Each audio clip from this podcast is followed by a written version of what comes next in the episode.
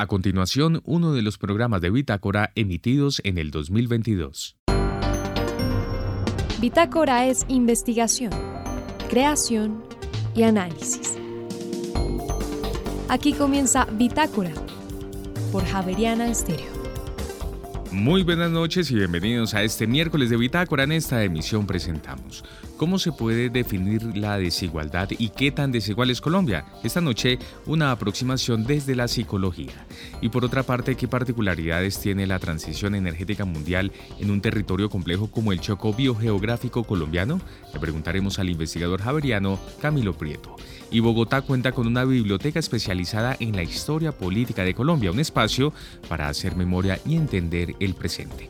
La directora de la Fundación Gilberto Alzate Avendaño nos acompaña en emisión. Y no toda la obesidad es un problema grave de salud, existe obesidad saludable. Escúchalo esta noche con un investigador de la Universidad Javeriana. María Fernanda Gutiérrez, José Vicente Arismendi, Laura del Soldaza, Juliana Sánchez y quien les habla Juan Sebastián Ortiz, estaremos con ustedes durante esta hora de Bitácora. Bienvenidos. La palabra desigualdad es una palabra que ahora en este, en este actual gobierno se está oyendo mucho, eh, pero realmente está, somos un país tan desigual como lo hemos pintado. ¿Cuál es el significado o el impacto más bien eh, psicológico de la desigualdad de nuestra población. El profesor Wilson López es profesor titular de la Facultad de Psicología de la Universidad Javeriana y em, está bastante interesado en este tema. Profesor López, bienvenido a Bitácora, ¿cómo le va? Está, querida María Fernanda, gracias por la invitación. Óigame, eh, hemos hablado de desigualdad mucho eh, hace mucho tiempo, lo estamos, pero este gobierno, pues, de hecho, quiere hacer hasta un ministerio de la equidad. Quiere decir que tiene la desigualdad como una de sus palabras bandera. Pero yo quiero no conversar con usted sobre lo que significa la desigualdad para el gobierno. Yo quiero conversar con usted cuál es el, el efecto psicológico de la desigualdad, cómo nos afecta a nosotros. Sí, bueno, los estudios de desigualdad primero pues los iniciaron los economistas, ¿no? Eh, y recientemente pues hay cada vez más personas, por ejemplo en el ámbito de la salud, que han, eh, han correlacionado la desigualdad con, por ejemplo, efectos en la salud. Y entonces han encontrado con que los países más desiguales tienen más problemas de salud. Y eso se vuelve relevante porque eso impacta la economía general de las sociedades. Entonces, qué sé yo, por ejemplo, Wilkinson, eh, que es uno de los grandes investigadores, él correlacionó eh, desigualdad en muchos países, por decir algo, y empezó a correlacionarlo con obesidad, con problemas respiratorios, con, eh, con embarazos no deseados, con abuso de drogas, ¿no? incluso con homicidio.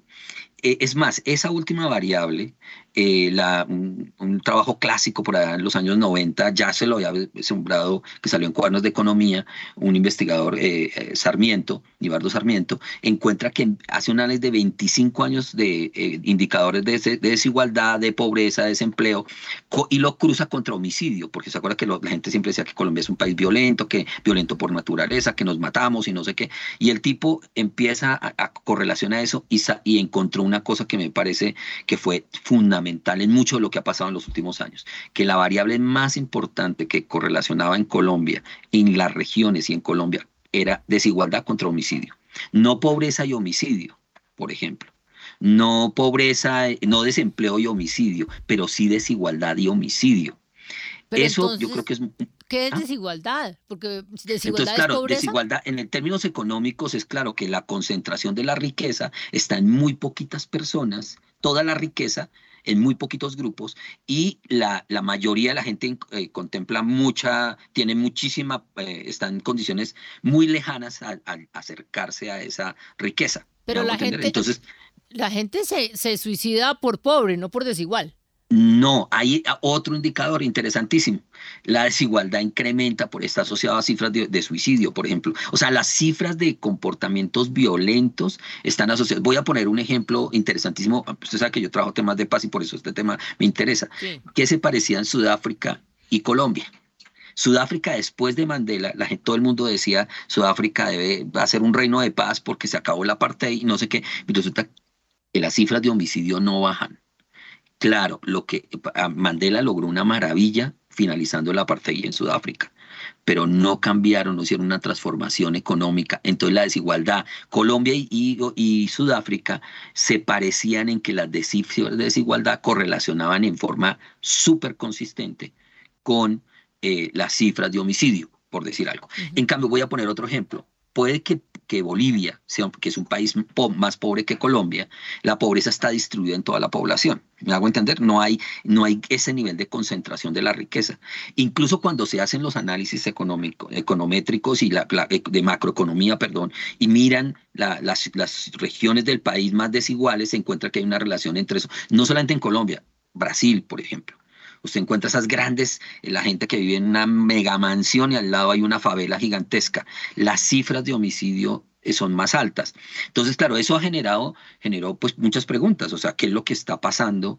Eh, ¿Cómo la desigualdad afecta la parte psicológica? No solamente la parte en salud que parece más obvia, sino la parte psicológica en las propias sociedades. Entonces, hay, hay varios grupos de investigación en el mundo entero, por ejemplo, que han encontrado correlaciones entre la de incremento de la desigualdad y confianza. O sea, confianza de la sociedad en los unos, en los otros. O sea, eh, repito, fíjese por qué es tan relevante que, que uno diferencie pobreza de desigualdad. ¿sí?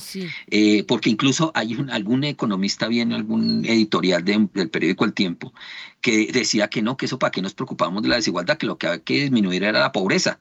Claro, el la persona que escribió es una persona muy rica, si me hago entender, de las élites de Colombia, y ellos les preocupa. Cuando usted, no sé si vio el, detrás del estallido chileno, la gente decía el milagro chileno, pero cuando usted iba a ver las cifras de desigualdad en Chile, todas estaban creciendo, pero no existía la pobreza que existe en Colombia que está alrededor, de acuerdo al DANE, a las cifras del DANE recientes, 38-39%. Y acuérdese que las cifras de debajo de la pobreza están en el 13% en Colombia. Eso no pasaba en Chile. Usted iba a Chile y no veía esas cifras de pobreza como las que hay en Colombia. Sin embargo, el estallido social tuvo que ver con desigualdad. Entonces, la, eh, la, pregunta por eso genera, e, es, es una pregunta central.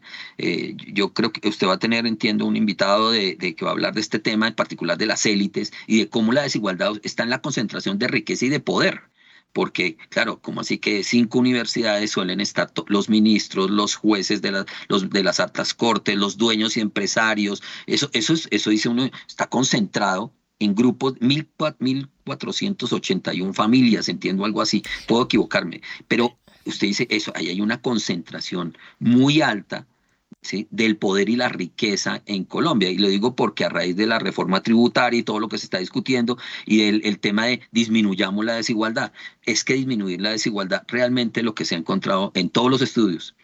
Eh, repito, los de Wilkinson orientados a salud, los que están haciendo Moya y su equipo en Granada y otro equipo en Australia, afectan las variables psicológicas. La gente le da más ansiedad, si fuera más crisis de ansiedad, más problemas de carácter socioemocional y cognitivo. O sea, afecta un montón de variables de la psicología, en la salud psicológica de la gente. Déjeme, yo vuelvo a mi pregunta, porque yo sigo pendiente. Una persona, X cualquiera, que simplemente está viviendo Ve, ve que el mundo es desigual, pero esa persona en particular es pobre o tiene menos o no lo ha logrado, cualquiera de esas condiciones que lo hacen que dentro de esa desigualdad sea poco, poco, em, eh, es decir, que tenga poco. Psicológicamente lo que lo está afectando es el tener poco o es que hay gente que tenga más. Muy buena pregunta. Eso es lo que genera, es algo que se llama competencia y competencia desigual me hago entender. Es decir, yo percibo que haga lo que haga, nunca voy a poder tener tal cosa. Por eso, por eso es que esto que está pasando en este país en este momento implica un cambio cultural, al menos en temas, de, en temas del poder. ¿Me hago entender? Usted dice, nunca, yo soy una persona que nací en estas condiciones y, voy, y paso por la calle y miro, digo, uy, allá estudian la gente que tiene plata, pero yo nunca voy a lograr mandar a mis hijos allá. Haga lo que yo haga. Es más, eh, si mis hijos entran a una universidad, ellos nunca van a lograr tal cosa. El tema de la movilidad social se convierte en un elemento de comparación que genera muchísima eh, eh, muchísimos problemas psicológicos, ¿sí? Cuando eso, eso, pasa no solamente con eso, o sea, cuando mire los problemas asociados a los trastornos de alimentación, porque los modelos de, la, de las, las modelos de belleza tienen unos estándares que, que no existen sino en el mundo de las modelos. Pero claro, el mundo social trata de parecerse a los estándares. ¿Y qué termina generando? Pues que tenemos epidemias, hemos tenido epidemias de, de personas queriendo parecerse a ese modelo.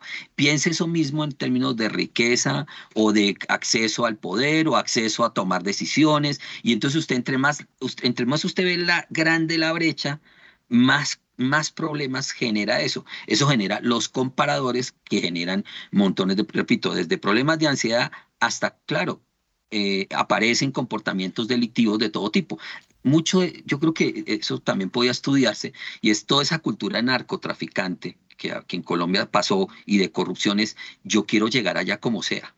Quiero llegar allá como sea. Y la única forma de llegar allá es, bueno, si tengo que robar o tengo que corromper, lo llego, pero yo no voy a, no, yo quiero tener eso que tiene el otro, Y claro, el otro se vuelve un objetivo aspiracional que le genera a las personas una profunda angustia y un, profundo, un montón de problemas que eso es lo que hay que estudiar en Colombia. ¿sí? Ya sabemos que, por ejemplo, la confianza, que es algo tan relevante para el tejido social, y nosotros vimos hablando que nuestro tejido social está bien roto, pues son muy relevantes. Pero claro, cuando usted ve estas polémicas de la gente que tiene el 85% de la riqueza está concentrada en, en, en 5 mil familias, entonces, ¿usted qué cree que genera eso? Pues que, por ejemplo, grandes masas dicen, pero ¿cómo así? ¿Yo por qué soy un campesino? ¿Por qué me desplazaron? ¿Por qué, cómo así me desplazaron para que alguien tuviese más hectáreas? ¿Qué va a ganar esa persona con tantas hectáreas? ¿Por qué esto está tan desigual? Y eso está en el fondo de la violencia, me hago entender. La violencia en general, repito, no solamente en Colombia. Estos datos, yo le estoy hablando de datos que se repiten en el mundo entero. Ahora, la desigualdad en Colombia es demasiado alta comparados con... Somos uno de los países más desiguales del mundo. Mire, hay una frase, hay una frase de cajón y es que la gente es pobre porque quiere. ¿La gente es pobre porque quiere? No, no, para nada. eso también hay suficientes estudios. La pobreza tiene que ver con las condiciones estructurales y sociales con que usted lo ofrece. Es decir, si los, si los niños no tienen seguridad alimentaria, y cuando usted habla de que tenemos 39% en pobreza absoluta de un país de 51 millones, quiere decir que tenemos cerca de 25 millones de personas que apenas viven el día a día si los niños no tienen unas escuelas de calidad mínimas, si no tienen salud, si la gente no tiene salud, dígame eso, que usted cómo puede tomar decisiones. O sea, lo, cuando sale uno que otro, eso son anomalías del sistema. ¿Me hago entender? Son anomalías. Una que otra anomalía, pero es que así no debería ser. Ahora, piense en esto. Eso, eso también se ha estudiado. El, el, claro, entre más desigual, más fácilmente se puede explotar la polarización política. Entonces, mire, mire lo que, miren lo, por ejemplo, voy a ponerle el caso para no hablar de Colombia solamente, Estados Unidos. La brecha en Estados Unidos entre los lugares más pobres y con menos educación versus, eh, versus la, la, ¿cómo se llama? Versus la, la, la gente que vive con dinero, recursos y educación eso es, una brecha gigantesca. Y eso no es solamente porque es que la gente del centro de Estados Unidos no quiere trabajar. La epidemia de opiáceos en Estados Unidos, que usted se ha visto, se ha visto que es gravísima, no sé si ha visto los datos, está matando cientos de norteamericanos y, y con pastillas que ellos mismos producen. Es una tragedia, pero ¿dónde se da mayor? En las zonas más pobres de los Estados Unidos, con menos educación, con más problemas, que son en general las zonas en que es más fácil explotarlas con discursos de odio, me hago entender, por ejemplo, el discurso de odio, que es un discurso que usan mucho los políticos para polarizar y romper la sociedad y grupos de la sociedad, es más fácil cuando usted tiene sociedades más desiguales. Claro, ¿sí? claro. Pero, Porque usted es más fácil decirle, usted no tiene y yo sí tengo. Mire, lo, eh, usted, yo tengo 15 minutos para hacer la entrevista y usted me ha hablado de tantas cosas que yo tengo tantas preguntas que no voy a acabar nunca. Pero como voy a acabar, la última pregunta que le voy a hacer es, ¿cómo vamos a hacer para salir de la desigualdad? Yo creo que en serio, eh, pues eso los economistas, o sea, por ejemplo, eh, Piketty, que es uno de los grandes economistas, y yo creo que hay muchas cosas, incluso creo, yo creo que muchas de las personas que ha habido todo un debate, no sé si usted ha visto en estos días sobre si estas medidas son o no son buenas y no sé qué, y ponerle impuestos a la gente que gana más de tanto dinero y tal, pues obviamente eso genera mucha indisposición en esos grupos, pero obviamente eh, un este país tiene con urgencia que atacar uno de los factores que está asociado a la violencia, como la desigualdad.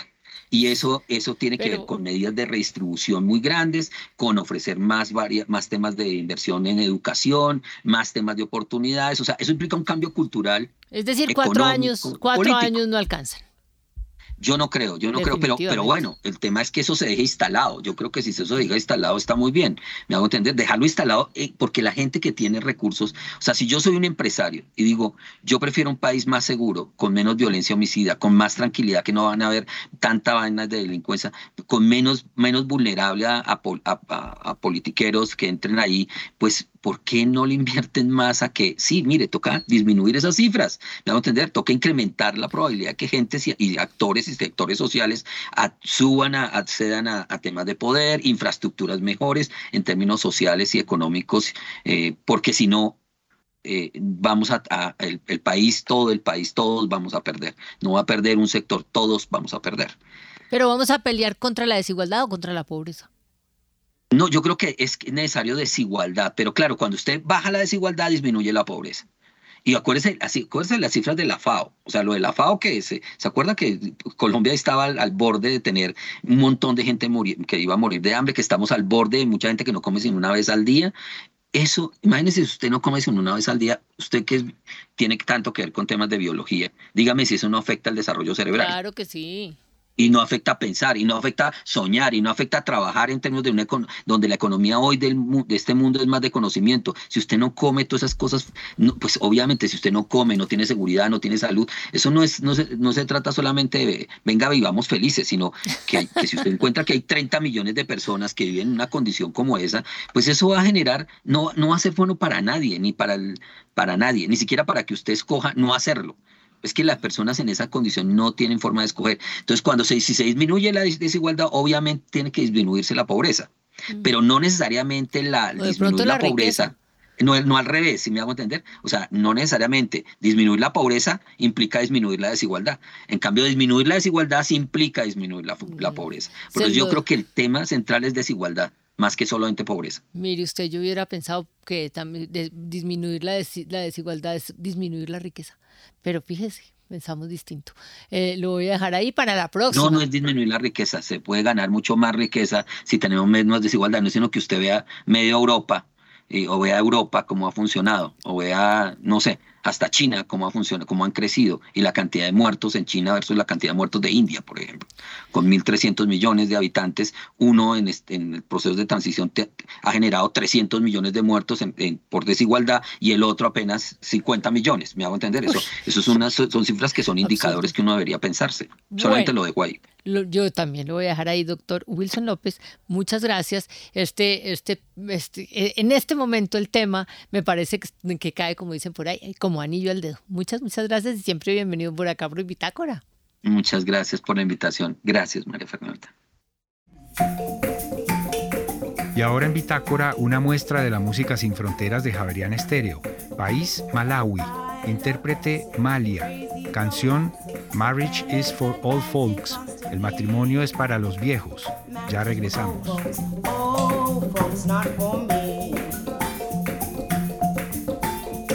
One husband, one wife, what do you got? Two people sense for life. I love singing, good healthy clinging, quietly bringing on a spring. Marriage is for old folks, cold folks, not for me. One married he, one married she. What do you got? Two people watch TV.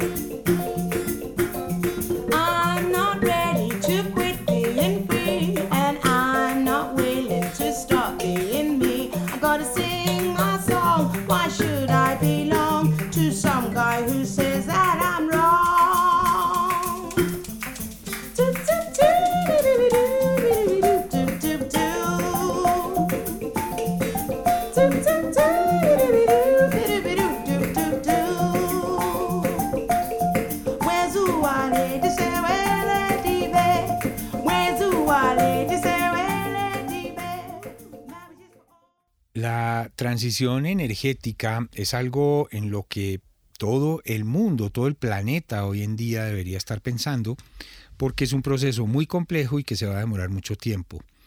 En la maestría de energía y sostenibilidad aquí en la Universidad Javeriana hay una asignatura que tiene que ver con este tema y la imparte el profesor Camilo Prieto que nos acompaña esta noche. Profesor Prieto, bienvenido. Un placer compartir este espacio con ustedes. Muchas gracias por la invitación, José Vicente. Profesor Prieto, uno diría así a quemarropa, ¿es lo mismo pensar la transición energética en Bogotá que, por ejemplo, en el Chocó? No, definitivamente no. Y creo que ese es uno de los asuntos claves que implica ponerle un adjetivo a la transición energética y es transición energética justa, que implica pensar en la región donde se va a hacer, el país donde se va a hacer y en qué, bajo qué em, parámetros culturales también se va a desarrollar esa transición. Hablemos específicamente del Chocó. ¿Por qué, qué tipo de, de cuidados o de factores habría que tener en cuenta en el Chocó? Sí, el Chocó Primero, es una de las regiones más biodiversas, no solamente de Colombia, sino del planeta. Segundo, es la región del planeta donde más llueve y su riqueza hídrica, pues le diría uno ya ni siquiera se necesita tener mayor disposición de acueductos, en fin, porque tanta agua para qué. Pero mire, mire la, simetría que se presenta. La zona del mundo donde más llueve, pero es una de las zonas de Colombia donde hay más restricción al acceso al saneamiento básico, es decir, al agua potable, acueducto y alcantarillado. Y ha venido ocurriendo un fenómeno muy particular, José Vicente, es que, y mire que se relaciona con transición energética. La transición energética estimula la minería de metálicos especialmente el Chocó, desde antes de incluso del periodo de la conquista, ha sido tradicionalmente un área de explotación minera. Y desafortunadamente gran parte de esa extracción de metálicos que se hace en esta zona del país se hace de manera ilícita. Y eso ha llevado a que los vertimientos terminen contaminando las fuentes hídricas e impida que muchas comunidades puedan acceder a usar este agua para el consumo y que adicionalmente también termine eh, intoxicando a muchas especies que habitan los ríos de, todo, no solamente del departamento del Chocó, sino hablo de todo el Chocó biogeográfico que incluye Cauca y hasta abajo Nariño. Eini Palacios es una estudiante y coordina un grupo de estudiantes de Chocó que cada eh, cierto tiempo vienen aquí a Bogotá, a la Universidad Javeriana, en un intercambio comunitario. Eini, buenas noches. Muy buenas noches a usted y a todas las personas que nos escuchan. Gracias por este espacio y por la invitación. Eini, ¿por qué le interesó a usted tomar parte de esta maestría en la, en la asignatura que imparte el profesor Camilo Prieto? Porque en el departamento del Chocó muchos jóvenes viven situaciones que realmente desconocen acerca de las realidades, las consecuencias y, las, y, las, y los efectos que genera esto en el nivel del planeta. Generar este espacio permite de que muchos jóvenes puedan venir a continuar a fortalecer sus conocimientos, porque en, unos casos son estudiantes eh, de diferentes carreras universitarias, otros son profesionales y esto permite que efectivamente podamos contar con unas personas idóneas con conocimientos básicos y críticos para poder afrontar o poder decidir a la hora de estar en las diferentes iniciativas o dinámicas sociales de nuestro departamento.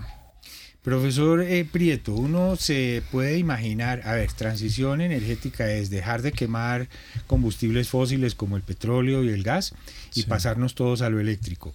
Pero en una zona con unos problemas económicos y sociales tan fuertes como el Chocó, dice uno, bueno, ¿ya qué horas va a llegar los carros eléctricos si ni siquiera tenemos acueducto? Sí, yo creo que con esto ha existido una moda desafortunada y es entender que transición energética simplemente implica cambiar los energéticos eh, origen, los energéticos primarios, y eh, simplemente concentrarnos en electrificar absolutamente todo. Y definitivamente por ahí no es. La transición energética implica, por un lado, pensar en descarbonización y segundo, pensar también cómo los modos de vida y de consumo de energía nos pueden ayudar a proteger la biodiversidad. Entonces, si eso lo situamos como país, uno dice, bueno, ¿Qué es lo que más necesita ser descarbonizado dentro de toda la matriz de emisiones del país? Pues le tengo una, una noticia a todos los audiencia Javeriana Estéreo. No es específicamente el sector del transporte, no es la industria de la energía. Las principales emisiones de Colombia se presentan, José Vicente, en la ruralidad por una actividad, la número uno, la que genera más emisiones de gas de efecto invernadero en Colombia, la deforestación.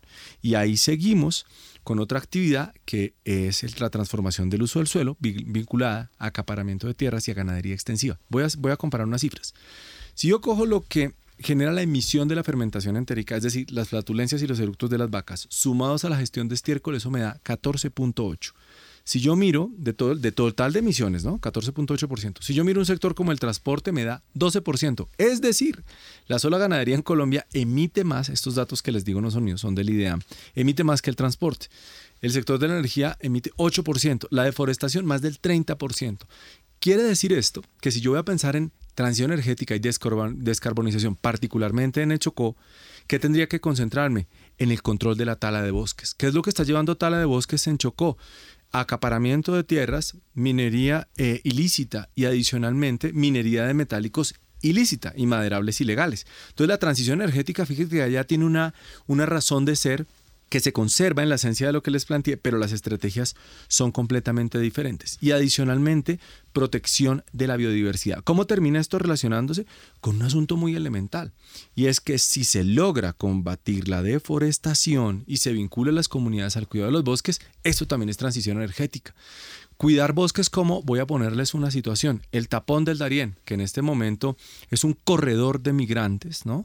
Ya sea por razones climáticas, políticas, pues bueno, los estudios nos están mostrando cómo los arbovirus que habitan en esa zona de, del tapón del Darién se están dispersando hacia la frontera con Panamá y hacia Colombia y pueden ser un nuevo núcleo para la generación de una potencial pandemia. Entonces, transición energética implica entender el vínculo que tiene esta con la salud pública. Ahora que me preguntabas ya para cerrar la respuesta, con movilidad eléctrica, uno puede decir la movilidad eléctrica es simplemente para reducir gas de efecto invernadero, la respuesta es no. También se vincula con mejorar la calidad de aire y asimismo, obviamente, con la salud de las personas. Entonces, por eso la diferenciación regional es tan importante. Eini Palacios, yo alguna vez veía un documento de la Facultad de Estudios Ambientales y Rurales de la Universidad Javeriana que muestra la cantidad de tierras que eh, pertenece ya legalmente desde hace muchos años a las comunidades negras de todo el Pacífico, no solamente del, del Chocó. ¿Cómo se vive eso? ¿Usted está en, en Quibdó? ¿Hay un problema de tierras en Quibdó o en, en el Chocó o eso ya está resuelto? Bueno, esos son territorios colectivos que son designados para comunidades indígenas y comunidades afro. Más del 70% de, las, de, de estas tierras del Chocó pertenece a este tipo de títulos colectivos. ¿Cuánto por ciento? Más del 70%. 70, ok. Efectivamente son condiciones, como le digo, son lugares en muchas ocasiones que son de difícil acceso, donde poco control se puede ejercer. Hay muy, hay muy poca eh, autoridad o a veces las autoridades no cuentan con los elementos, las herramientas necesarias para prestar un servicio de vinculación. Nos decía, nos decía a veces el director de la corporación Codechocó, la, la autoridad ambiental, vea, es tan bravo que uno tiene apenas máximo 10, 12 funcionarios para que atiendan ciertas, como, ciertos asuntos de minería. ¿Qué sucede? Ya no es un tema ah, ambiental, sino también social. ¿Qué viene a pasar? Ya usted no puede mandar un ingeniero ambiental, agroforestal o un biólogo a que cierre una mina porque te encuentras allá con grupos al margen de la ley. Entonces tú vas con una, con una libreta y un lapicero a ejercer autoridad y te aparece una persona con una M60. Y no una, sino 30 personas. ¿Cómo haces tú para ejercer la verdadera autoridad? Y realmente el cuerpo, el cuerpo civil no es suficiente para poder atender las situaciones que se presentan. Las condiciones también geográficas, como tantas montañas, eh, tantos, eh, tantos ríos, tantas quebradas, también impide el fácil acceso a algunas zonas. Y efectivamente eso también facilita de que, de que se pueda proliferar de manera eh, mucho más rápida o de manera mucho, muy, muy autónoma este tipo de situaciones. El Chocó posee demasiada biodiversidad. De hecho, es el único, el único departamento de Colombia que posee todos los pisos térmicos, que tiene los, eh, costas en los dos océanos. En el Chocó tenemos páramo y, y, mucha gente a veces no entiende realmente cómo funciona este departamento porque con tanta cosa y a la vez no tiene nada. Es verdad. Tenemos tantas frutas, tanta biodiversidad y tenemos personas con malnutrición. Tenemos tantas aguas, y eh, tanta tantas fuentes hídricas y no contamos con un acueducto y un saneamiento básico, ¿sí? Entonces son, son muchas, muchas las situaciones que realmente ejerce que nos llevan a nosotros a un círculo vicioso, porque cuando tú quieres atacar un problema, resulta que esa causa genera otro tipo de problema y, y, genera a veces siendo peor la cura que la enfermedad. Así es.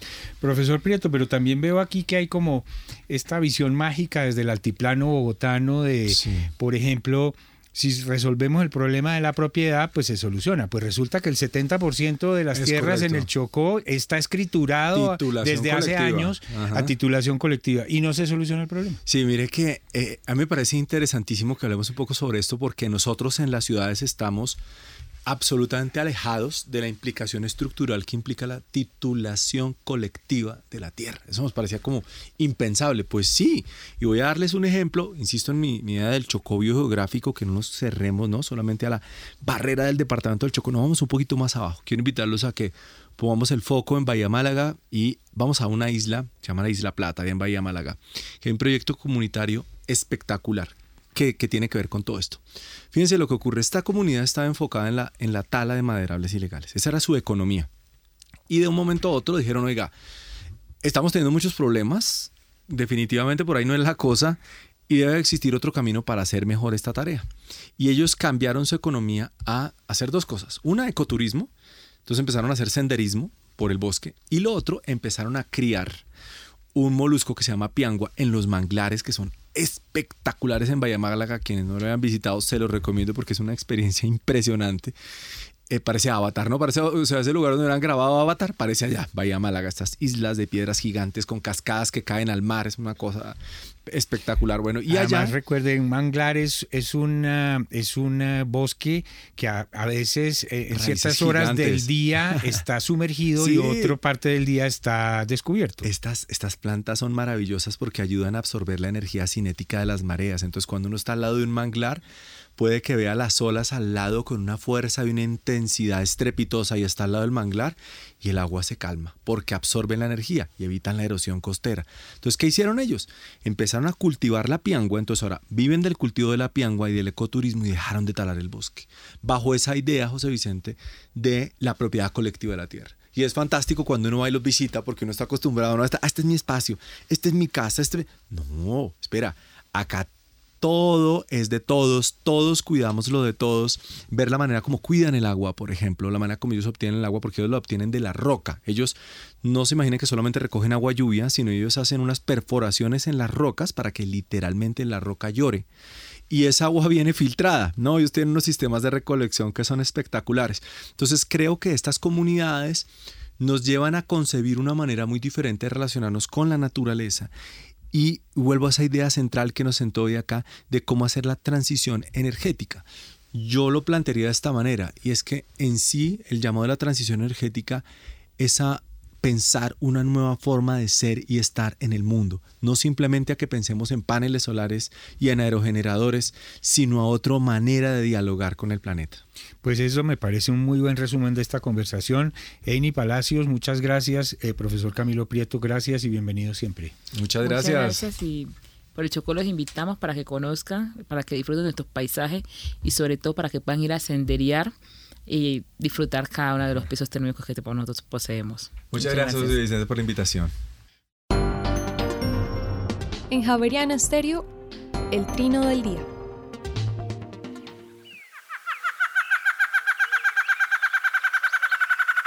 Este es el trino del Batarabarrada, en una grabación captada en Cundinamarca. Mide 16 centímetros y tiene la cresta erizada y los ojos amarillos. El macho es negro con barras blancas. La hembra es canela vivo por arriba, con la nuca y los lados de la cabeza estriados de blanco sucio y negro.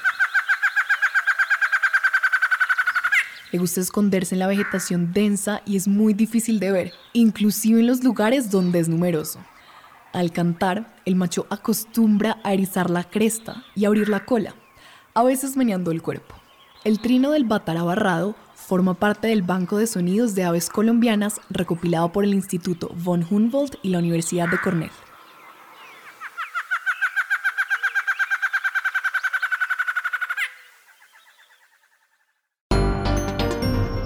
Bitácora es investigación, creación y análisis. Bitácora, de lunes a jueves de 8 a 9 de la noche por Javeriana Stereo.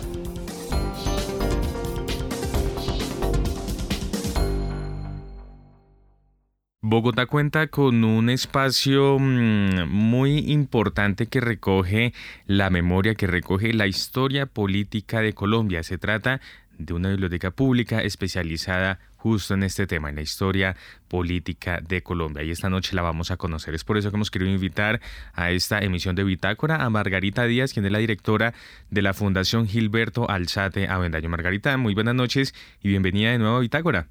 Buenas noches un placer de estar por acá otra vez con noticias de la cultura del centro de Bogotá. Óigame, y en esta ocasión hablando acerca de este espacio tan importante y además representativo, ¿no? La Biblioteca Pública especializada en Historia Política de Colombia, que además tiene una trayectoria bastante importante, nació en 1970. Sí, la Fundación Gilberto del Sata Vendaño pues tiene una larga trayectoria, más de 50 años ya cumplimos, eh, siempre desde la cultura del centro de Bogotá y la biblioteca precisamente fue una de las razones por la que nació nuestra fundación, eh, para contar la historia política de Colombia y se ha ido construyendo poco a poco eh, a través de donaciones y ha servido como espacio para investigadores, para estudiantes, muchas personas que hacen sobre todo sus tesis, em, que fueron acogidas en la Fundación Gilberto Alzate Avendaño. Muy bien, a, ese punto quería ir en cuanto a los contenidos.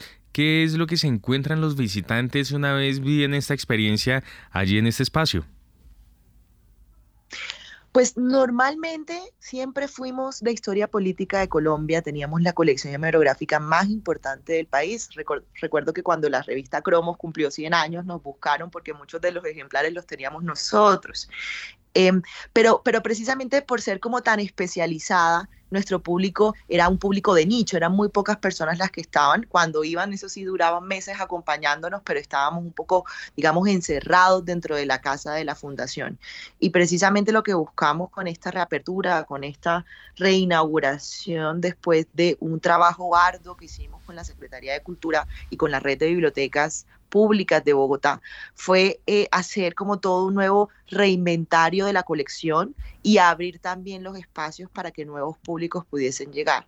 Con esta reapertura, si bien seguimos siendo especializados en historia política por ejemplo, contamos con una sala especializada para niños, con más de mil publicaciones solo para niños, que además seguiremos construyendo con próximas donaciones que están a puertas de ingresar. Entonces, estamos muy contentos porque mm, ya hoy la biblioteca no solamente es una biblioteca especializada, sino que tiene nuevas colecciones para nuevos públicos y ya no es solamente un espacio para sentarse e investigar, sino que tenemos programación todos los días de talleres, de lecturas, em, de em, escrituras, para que el público del centro y de Bogotá en general pueda disfrutar de otro tipo de oferta en nuestra biblioteca.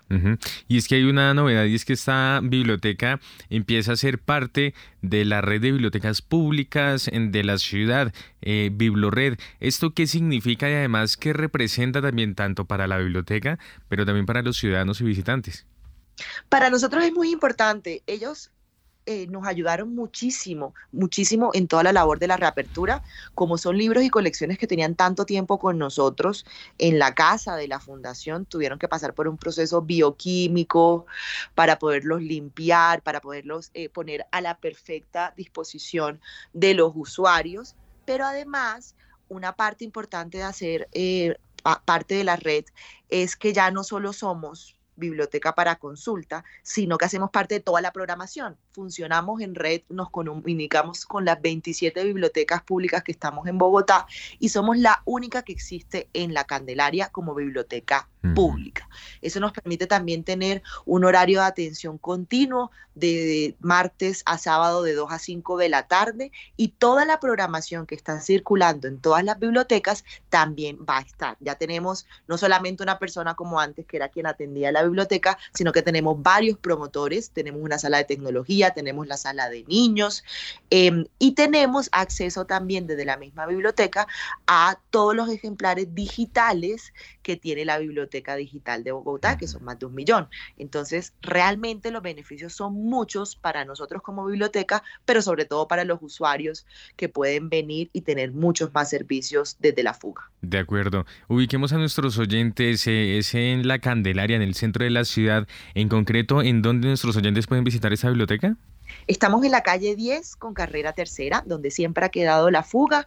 Eh, en toda la entradita, apenas entramos a la fuga, el primer espacio es la Biblioteca Pública de Historia Política. Y estamos entonces, le voy a repetir, todos los eh, todos los días de la semana, de martes a sábado, de 8 a 5 de la tarde. Y hay algo bien interesante de esta biblioteca, y es que como queda en la fuga, no solamente tienes este espacio, sino que ahí tenemos nuestras salas de exposición de artes plásticas. Por ejemplo, ayer inauguramos nuestra Bienal de Artes Plásticas y Visuales y tenemos nuestro espacio de artes vivas y musicales, que es el muelle, donde todos los días hay conciertos, obras de, de teatro, lecturas dramáticas, talleres. Entonces pueden venir a consultar, a tener alguna experiencia en la biblioteca pero también para disfrutar de todo estamos haciendo en la fuga.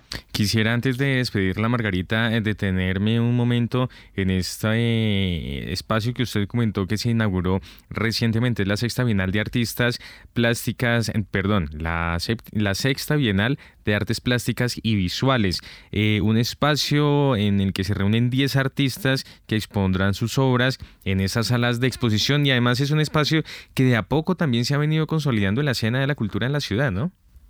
Por supuesto, ya esta es la, sexta bienal. Eh, esto lo hacemos cada dos años porque somos muy cuidadosos en nuestro programa distrital de estímulos. Hay un año que convocamos y luego con los seleccionados les damos el espacio para que creen a partir de un tema y puedan exponer. Este año tenemos entonces la selección de 10 artistas que se inspiraron precisamente en la historia y en la memoria de la Casa de la Fuga, esta, esta casa que es tan emblemática en el centro de Bogotá y lo que le pedimos fue hacer una reflexión sobre la historia de la fuga y de la arquitectura de la fuga a través de los lenguajes visuales y artísticos.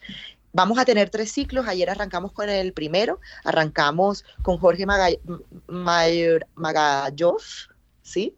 Y con Vicenta Gómez, que son dos artistas que hacen parte de esta selección. Y tenemos además una sala enfocada en el arte urbano con artistas de la Candelaria. Entonces, eh, vamos a estar hasta el 10 de diciembre con los tres ciclos. Es una apuesta que sirve de plataforma para los artistas plásticos de Bogotá y que sin duda consolida el trabajo de esta escena en el centro de Bogotá.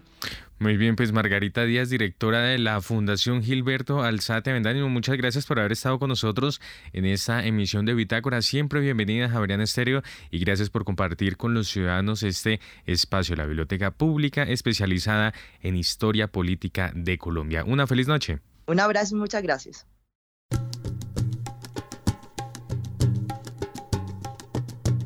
Y ahora en Bitácora, una muestra de la música sin fronteras de Javeriana Estéreo. País, España. Intérprete Miguel Ángel Cortés. Canción Al Liquindoy. Ya regresamos.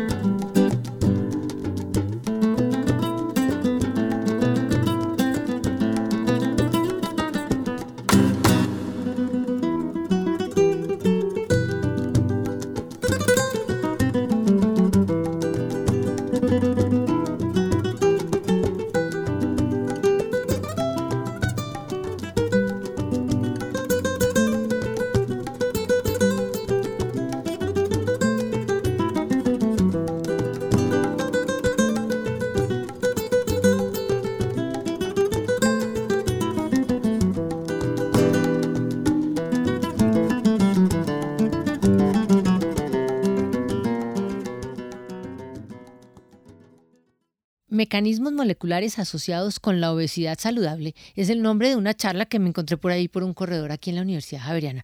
La charla puede ser compleja, pero yo quedé muy impresionada con que alguien hablara de obesidad saludable.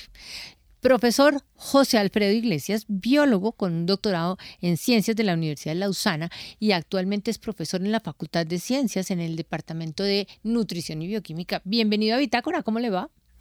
Muy bien, muchas gracias por la invitación. Óigame, eh, obesidad va en contra de saludable. Si uno es obeso, no es saludable, eso es lo que hemos entendido siempre. ¿Usted va a decirme lo contrario? Pues eh, no necesariamente.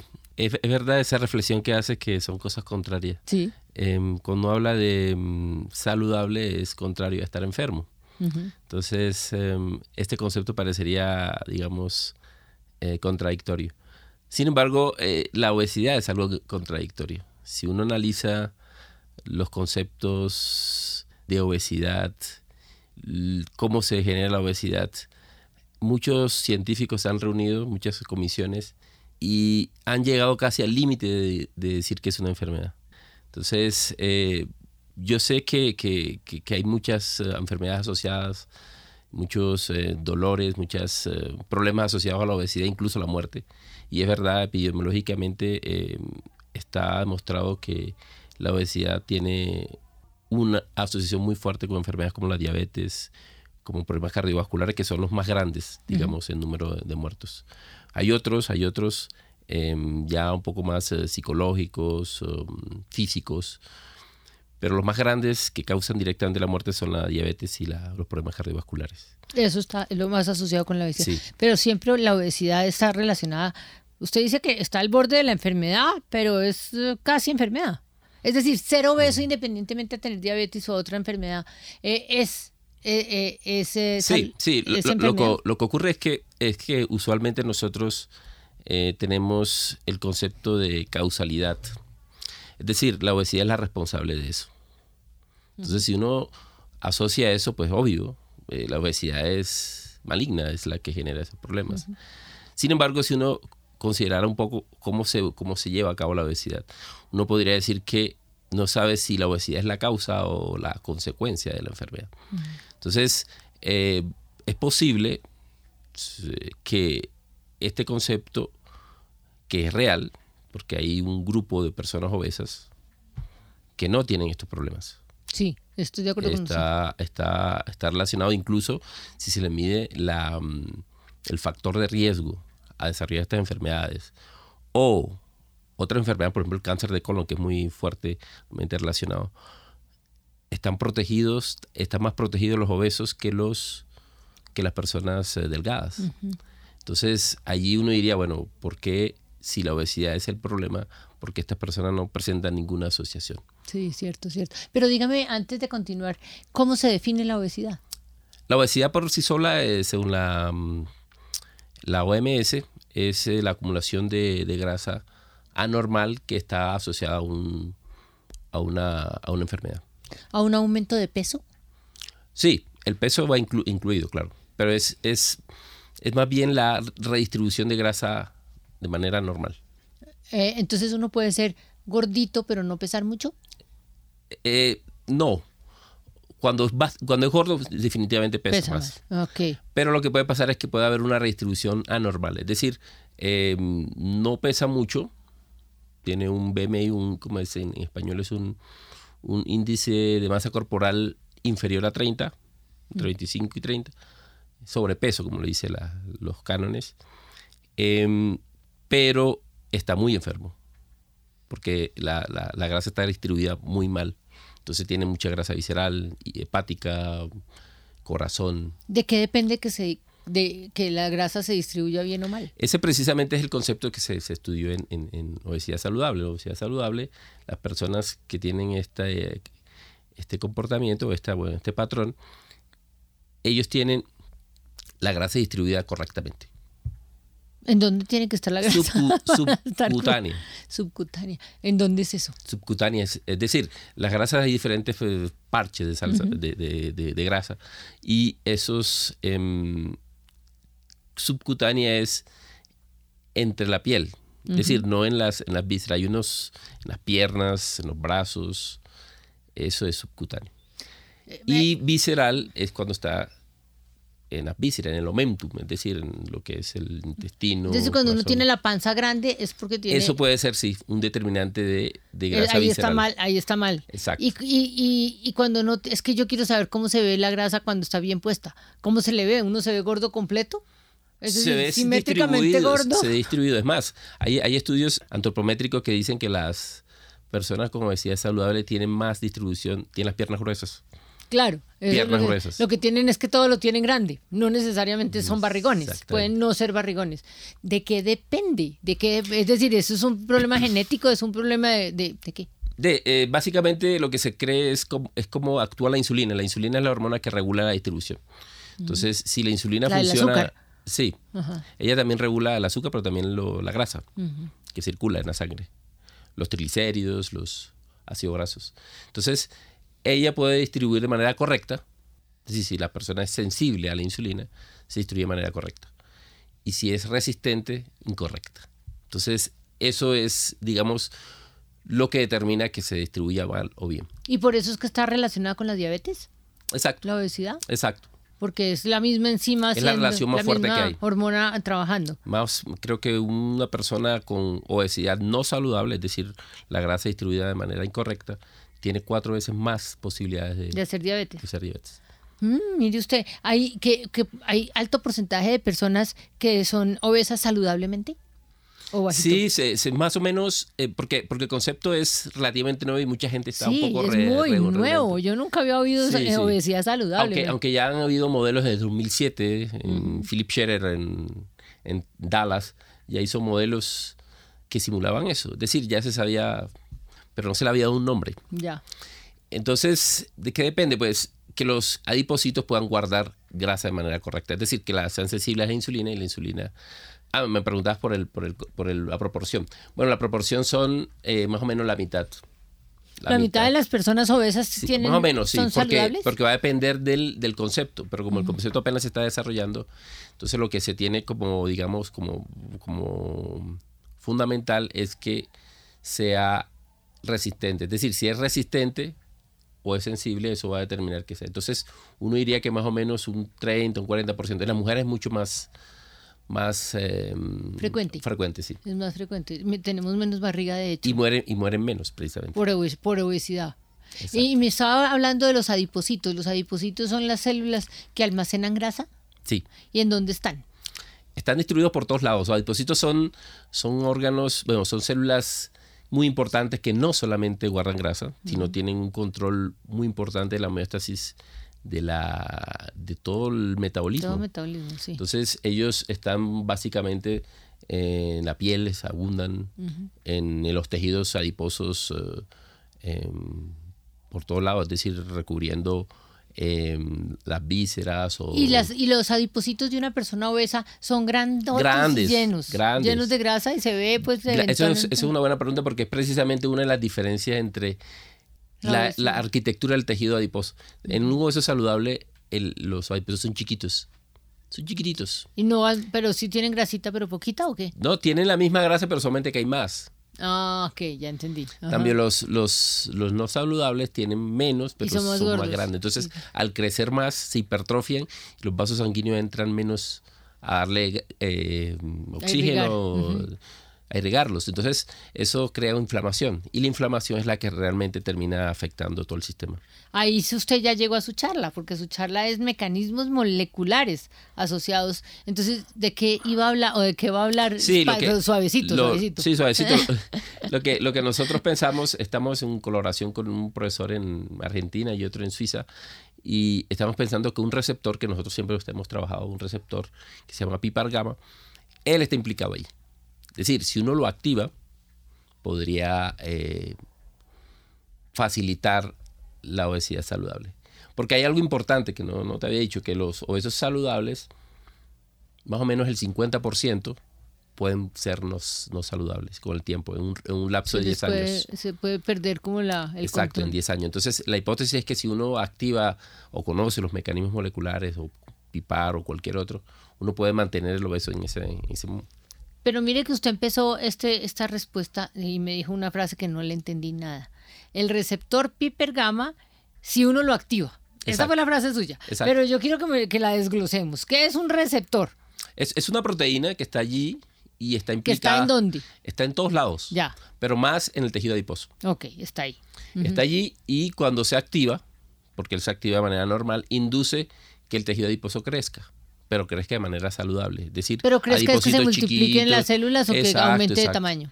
No, no, que se aumente, que aumente el número de el células. Número de células. Es decir, se hiperplasia, lo que se conoce, el número de células. Y entonces, entonces cuando eso pasa, pues el organismo empieza a guardar grasa de manera saludable. Eh, el, el, ser saludable en la obesidad es una tendencia, a, es decir, es, es, es preámbulo a ser no saludable. Podría ser, si el, si el, si el comportamiento continúa. Sí, si el comportamiento es, es, crónico, puede la célula que era saludable o el adipocito saludable puede convertirse. ¿Ese es uno de los mecanismos moleculares? Podría ser, no lo sabemos. No lo sabemos, pero lo que sospechamos es que sí, que cuando este señor se activa y evita que se vuelva insaludable. Ya. Voy a meterme en, un término que no hemos tocado, pero que también a uno le llama la atención y es cuando le dicen el colesterol. El colesterol bueno y el malo.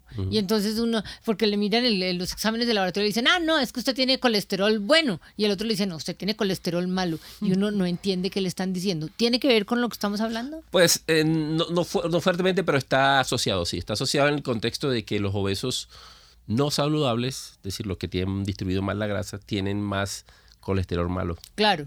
¿Qué es, qué es el colesterol malo y qué es el bueno? Porque hay uno bueno y uno malo. Bueno, el colesterol en sí no es ni bueno ni malo, ¿no? Porque es una molécula, es un lípido bastante particular de 27 carbonos, una, una molécula.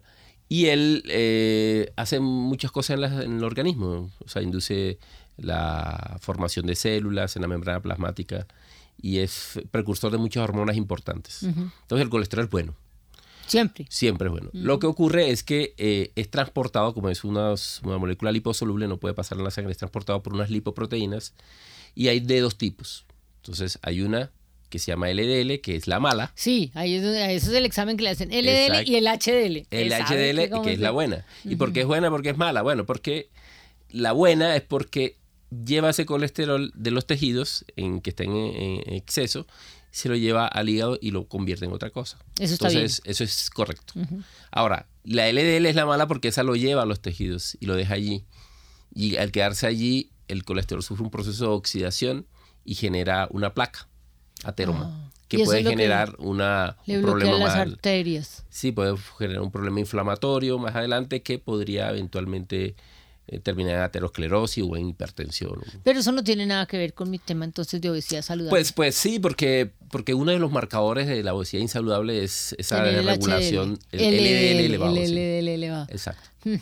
Bueno, volvamos otra vez a la... Eh, cuando usted habla de los mecanismos moleculares asociados, me está hablando entonces de activar el receptor que ya me había dicho, pip, piper, pipargama, pipargama. Eso es un mecanismo molecular para, ah, para activar la la ventaja, la ventaja de este receptor, que es una proteína que está allí, la ventaja es que se puede activar desde afuera. Es decir, yo puedo hacer una molécula en una farmacia, en hay moléculas que van, entran a la célula y lo activan. Es decir, uno puede modular farmacológicamente. Y si yo lo activo, logro entonces obesidad saludable. Exacto, esa es la hipótesis.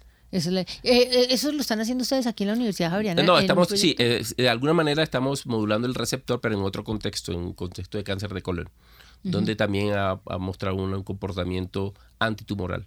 ¿Por qué el cáncer de colon se asocia con la obesidad? Sí, eso es, eso es, es un hecho. Es un hecho y aparentemente los obesos saludables tienen menos riesgo. los, no saludables tienen más riesgo. ¿Y, por qué?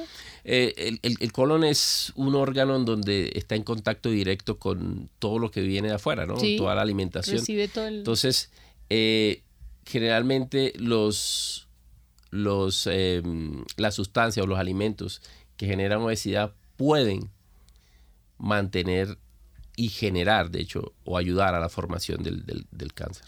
Entonces hay algunas células allí que, que, están implicadas, que cuando se le da mucha grasa, ellas se transforman en tumorales. Entonces, conclusión, para evitar el cáncer, una de las alternativas es manejar la obesidad. Exacto. ¿Y cómo se maneja la obesidad? Uno cómo hace que un obeso, eh, no importa si sea saludable o no saludable, porque a la hora de la verdad ninguno de los dos vale la pena tener, eh, deje de ser obeso cuando tiene unas tendencias eh, hasta, hasta genéticas.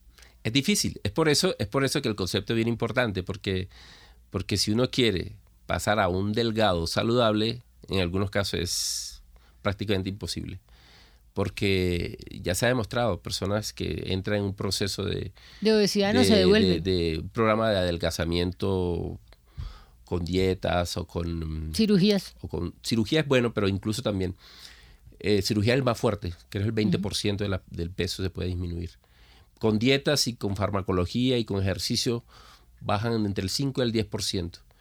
Y a la vuelta de 10 años retoman el peso. Entonces, deshacerse la obesidad es complicado porque realmente terminamos allí si no cambiamos el, nuestro ritmo de vida.